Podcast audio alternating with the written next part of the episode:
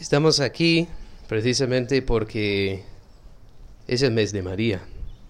¿verdad? Estamos aquí para rezar el rosario y celebrar el sacrificio de la Eucaristía. ¿Alguien sabe qué quiere decir rosario? Tú que estás aquí delante, eres muy inteligente. ¿De dónde viene ese rosario? Rosas, muy bien, ¿ve? Es que todos los mayores están dormidos aquí, pero los niños sí que saben. Rosario viene de rosa, pero vale, ¿rosa qué? Rosario.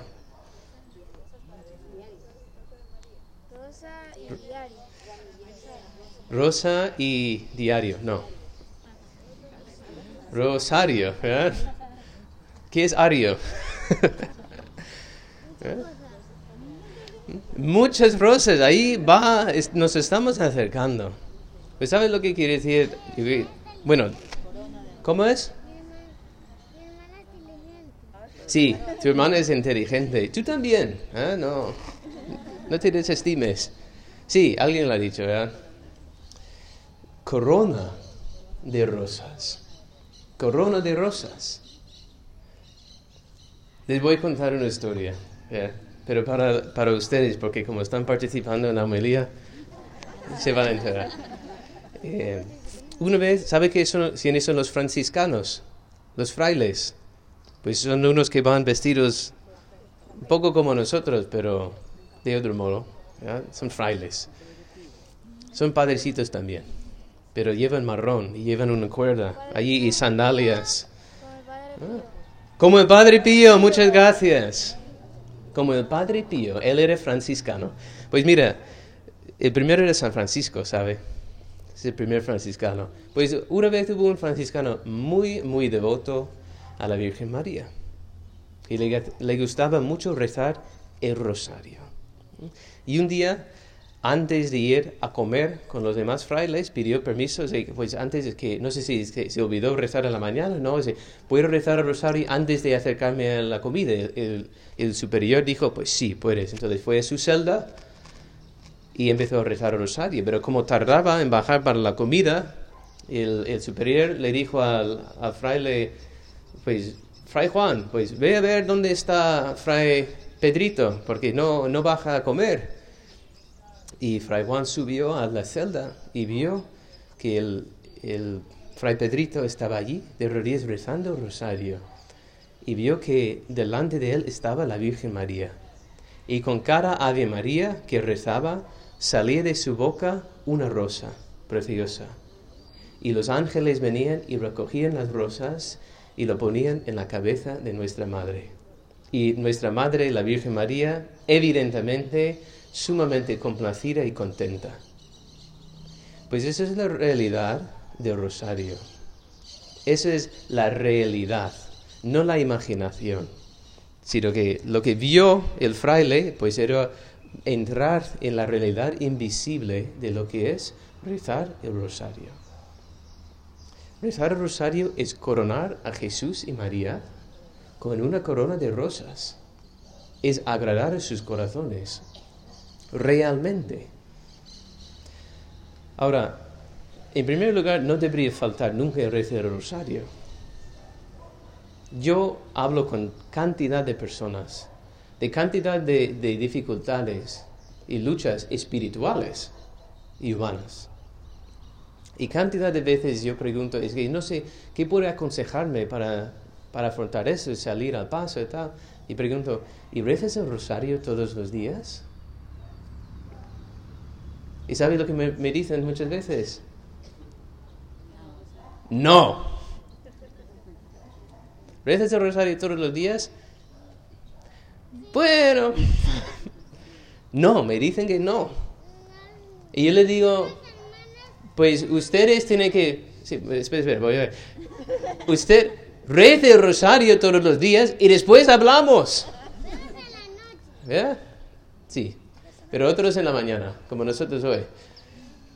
Es decir, que el rosario tenía un poder probado. ¿Por qué? Porque es tan sencillo y es tan potente. ¿Quién no es capaz de rezar Padre Nuestro y Ave María? Es lo más básico. ¿verdad?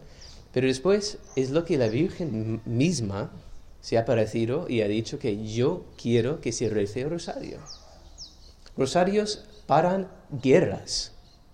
Plena guerra mundial, 1917. La Virgen María aparece a tres pastorcicos. Mira, anda. Uno, dos y tres. Como los pastorcicos. San Francisco, San Jacinta y Lucía. ¿Verdad? ¿Cómo es? Porque está mayor. Bueno, Francisco y Jacinta eran hermanos y Lucía es la prima. Ustedes son hermanas, pero para hoy vale.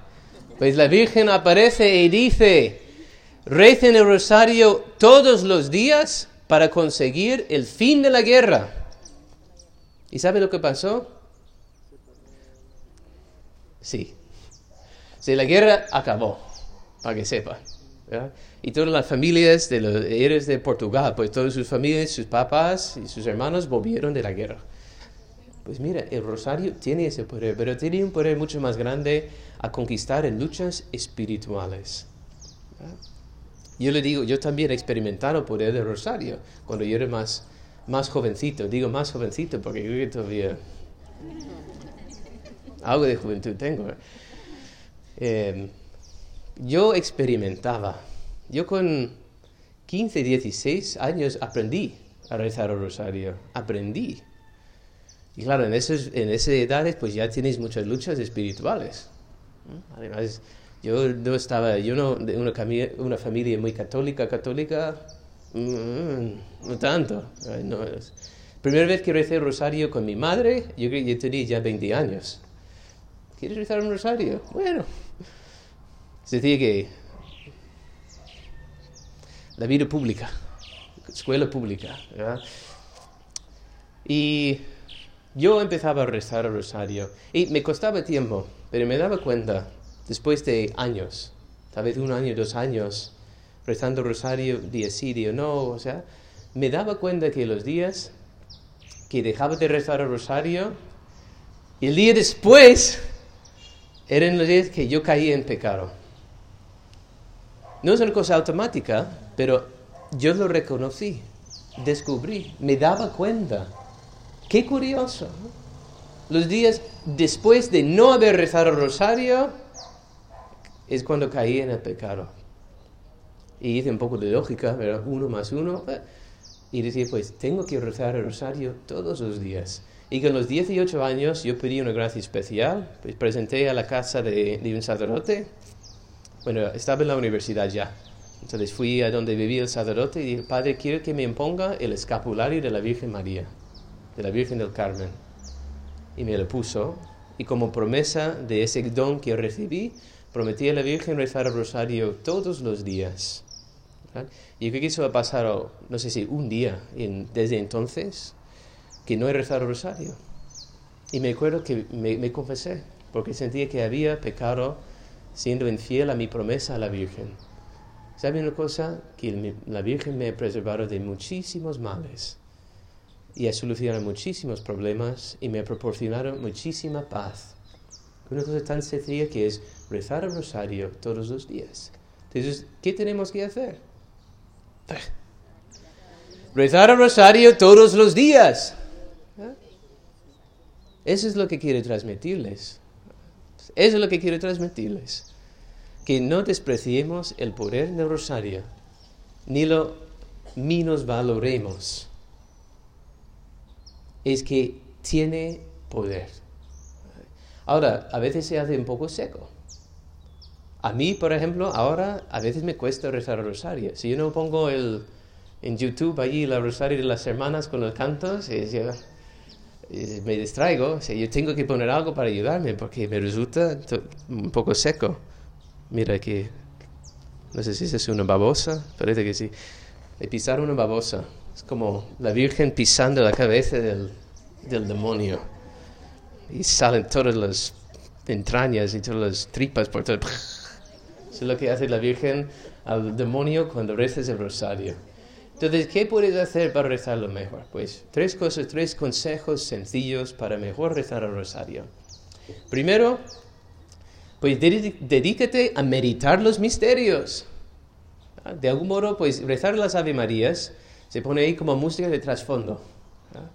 Pero lo que estás haciendo es, estás entrando en el misterio de Cristo, el Verbo encarnado, Dios mismo que anduvo sobre esta tierra. Anduvo, no andó. No te- niños, ¿eh? anduvo. Buen castellano. Todo lo que vivió Jesucristo lo recordamos. Además, San Juan Pablo II nos dio otros misterios, los misterios luminosos, para poder también contemplar la plenitud, porque antes meditábamos su, el misterio de su encarnación, su infancia, su pasión y su glorificación, su gloria, pero ahora también los misterios de su vida. Es decir, todo Cristo, entramos en los misterios, entonces intenta, entra allí, reza los misterios, piensa en los misterios. Segundo, es que veo a alguno que está, como estamos, Miss la Aurora, que está ahí luchando para escuchar. No, no, no, mire, no, mire. Míreme a mí, míreme a mí. Eh, segundo, tal vez eso no, no logran, pero tal vez lo que tienen que hacer también es darse cuenta de las palabras que dicen. ¿verdad? Dios te salve María. ¿Sabe que en español es el único idioma en el mundo que dice Dios te salve? Todos los demás dicen Ave María o Saludos María, Alégrate María, pero es que no sé qué, pero los de lengua española han recibido una gracia especial al penetrar y, darse cuenta de que yo estoy participando de un saludo que Dios mismo está haciendo a, la Madre de Dios, a su propia Madre. Allah. ¿eh? Dios te sabe. María. Ah, como esa palabra María. María. ¿eh? ¿Quién aquí se llama María? Es que es el nombre más bonito del mundo. Está allí con Jesús. Jesús y María. Vale, pueden bajar la mano. Tiene pr- privilegio, ¿verdad? Porque llevan el nombre de la Virgen. Que también había otros Marías antes, pero ahora sabemos que María es la Virgen María. El Señor, hay muchas explicaciones. Ah, San Luis María dice que María es de, de mar, Y es como el mar de gracias donde Dios depositó todas las gracias del mundo. Ah, María. ¿Sabes? Es mi nombre. Yo me llamo Padre Macio de María. Nada más. Es lo mejor, ¿verdad? Eso- el Padre José Javier ya tenía ese nombre antes que yo. Entonces, cuando yo lo tomé, dice, oiga, usted me ha copiado. bueno, ya entiendo lo que quiero decir. Dios te sabe, María, pues ir adentrando también en el significado de las palabras que dices y te ayudará pues a prestar más atención. Y tercero, saber que la oración es para ponernos en contacto con el Señor, con el cielo y con María. Entonces, tal vez no, no te tienes que esforzar como un esfuerzo mental por pensar en los misterios o, o las palabras que dices, sino darte cuenta con quién estás hablando y que estás de verdad en su presencia. Que tú vives bajo su manto, que vives dentro de su corazón, que ella es tu madre y que está escuchándote aquí y ahora. Es, como una práctica de la presencia de María, rezar el rosario. Pues allí tienes tres armas para poner en práctica para que el rosario no sea tan difícil. Incluso sabiendo todo eso, a veces es seco, Pero mira, aunque te aburres, aburrirse no es pecado. Aburrirse no es pecado. Pero no rezar el rosario, no voy a decir que es pecado, ¿eh? porque después entran escrúpulos a las personas, ¿verdad? Pero pudiendo rezar el rosario todos los días, pudiendo coronar a la Virgen y a Jesús con una corona de rosas, ¿verdad? 50 rosas todos los días, y no lo haces, y los dejas allí con, con la calva ahí al intemperie para sentir el frío, no sé, no sé si está calvo ahora Jesús o si tiene... Algunos pues dicen que cuando llegue al cielo pues ya todos tienen pelo. Eso es lo que dicen los calvos. Bueno, no, ya entiendo lo que quiere decir. Que que no queremos dejarlos como desamparados sin, sin, la, sin el adorno adecuado que solo nosotros, sus hijos, podemos regalarles. Pues ahora vamos a proseguir la celebración de la Eucaristía porque ya hemos rezado el rosario. Entonces ojalá que ya al bajar hoy Jesús al, al, al altar, pues baje con ese corona que ya hemos puesto en su cabeza y que esté muy contento de estar con nosotros y de ahora en la comunión entrar en nuestro interior. Que así sea.